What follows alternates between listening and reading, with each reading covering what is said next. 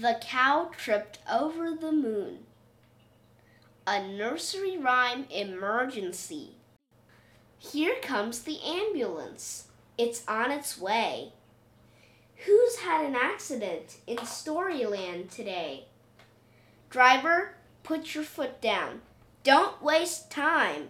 This is an emergency nursery rhyme. Who have we here? It's the farmer's cow. She fell from a great big height somehow. I saw it happen, laughs a little hound. She tripped on the moon and fell to the ground. She chipped a hoof and grazed her knees. Pass me the cow sized plasters, please, says the ambulance man to the ambulance crew. They patch her up, and the cow goes moo. Here comes the ambulance. Off we go. It's a nursery rhyme emergency. Anyone we know? Who's had an accident? What's wrong now? Rockabye baby fell from a bough. The wind broke the branch as she rocked to sleep, and baby landed in the compost heap. Let's check the patient. Is she hurt? No, but covered in weeds and dirt with an old banana stuck to her head. She just needs a bath, then straight to bed. Here comes the ambulance down the lane.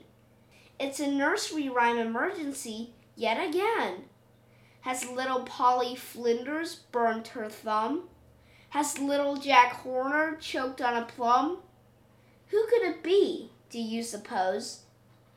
It's a poor little maid with a very sore nose. She was pegging out the washing when a bird flew by. Its four and twenty brothers had been baked in a pie. It pecked off her nose very hard, hard, hard. So they fix it with pastry and lard, lard, lard. Here comes the ambulance. It's on another call. It's a nursery rhyme emergency. Someone had a fall. He fell off the wall. Did he break his leg? Who is the patient covered in egg? All the king's men let the ambulance through. All the king's horses shoo, shoo, shoo.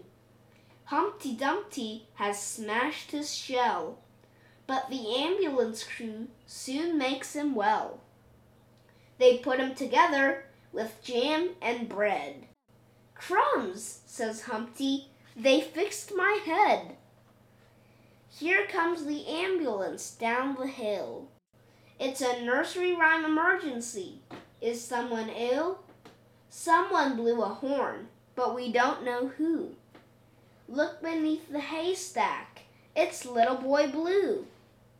He was meant to look after a herd of sheep but the poor little lamb fell fast asleep. The cows in the corn came and nibbled the hay, then sat on the stack where the little lad lay. The crew checks him over. He isn't in pain, but he may never play on the horn again. It's been sat on, flattened, and bent out of shape, so they fix it with hammers and trumpet tape. Here comes the ambulance into town. It's a nursery rhyme emergency. Hurry down. The ambulance arrives and screeches to a stop. They run to save the weasel, but the weasel goes pop.